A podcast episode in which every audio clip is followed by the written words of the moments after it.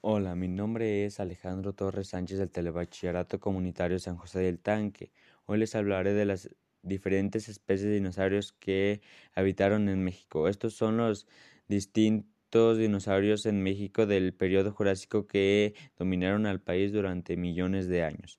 Lo interesante es que el clima cálido y húmedo favoreció una gran diversidad de dinosaurios en el terreno que hoy es México. En el país se han encontrado varios yacimientos repletos de fósiles que dan luz sobre las distintas especies que poblaron el país. Ya para terminar en esto son algunas especies de los dinosaurios que caminaron sobre el país. Cintarsus con 40 kilogramos de peso, este animal habitó en México hace dos mil millones de años, llegó a medir 3 metros de alto y se distinguía por su capacidad de, cazar. Número 2. Gorgosaurus. Pesando 3 toneladas, se caracterizaba por tener extremidades traseras largas y musculatura. Número 3. Tritosaurus vivió hace 70 millones de años, se conoce comúnmente como dinosaurio pico de pato. 4. Alamosaurus. Este gran herbívoro destacaba de los demás por su impactante dimensiones al caso de 21 metros de longitud. Número 5.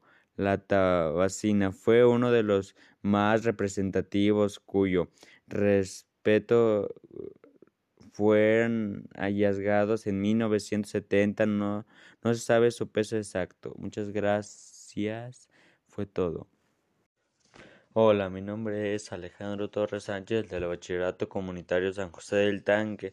Hoy les hablaré sobre la pregunta ¿Eres tonto si, si copias un examen y no lo haces? Para iniciar, el libro dice, son las 8.15 y entrena con un examen de filosofía, no, no has tenido tiempo de preparar todas las materias. Tu apasionante vida social te exige cada vez más. El profesor pasa por cada lugar dejando el examen de metafísica, el cual no estudiaste. El profesor se sienta y lee el periódico se queda dormido, es la oportunidad de copiar, de copiar el examen. En mi opinión, creo que se debió estudiar para que no estuviera en necesidad de copiar para no tener otra alternativa y tienes la oportunidad de copiar, lo puedes hacer para, para salvarte.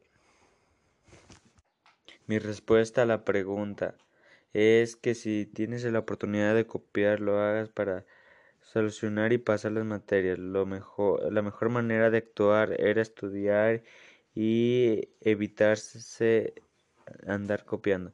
Para concluir, recomiendo a los alumnos del telebachillerato comunitario San José del Tanque que lean el libro. Tiene unas partes interesantes que me llaman mucho la atención. Muchas gracias por su atención. Les invito a seguirme en mi podcast. Hasta pronto. Hola, mi nombre es Alejandro Torres Sánchez del Bachillerato Comunitario San José del Tanque. Hoy les hablaré sobre la pregunta ¿Eres tonto si, si copias un examen y no lo haces? Para iniciar, el libro dice son las 8.15 y entrena con un examen de filosofía, no, no has tenido tiempo de preparar todas las materias. Tu apasionante vida social te exige cada vez más. El profesor pasa por cada lugar dejando el examen de metafísica, el cual no estudiaste. El profesor se sienta y lee el periódico y se queda dormido. Es la oportunidad de copiar, de copiar el examen. En mi opinión, creo que se debió estudiar para que no estuviera en necesidad de copiar para no tener otra alternativa y tienes la oportunidad de copiar, lo puedes hacer para, para salvarte.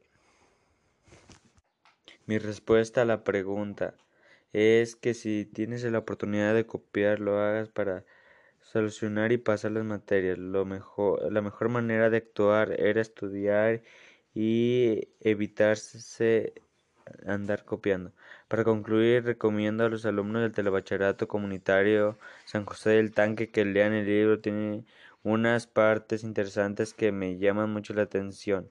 Muchas gracias por su atención. Les invito a seguirme en mi podcast. Hasta pronto.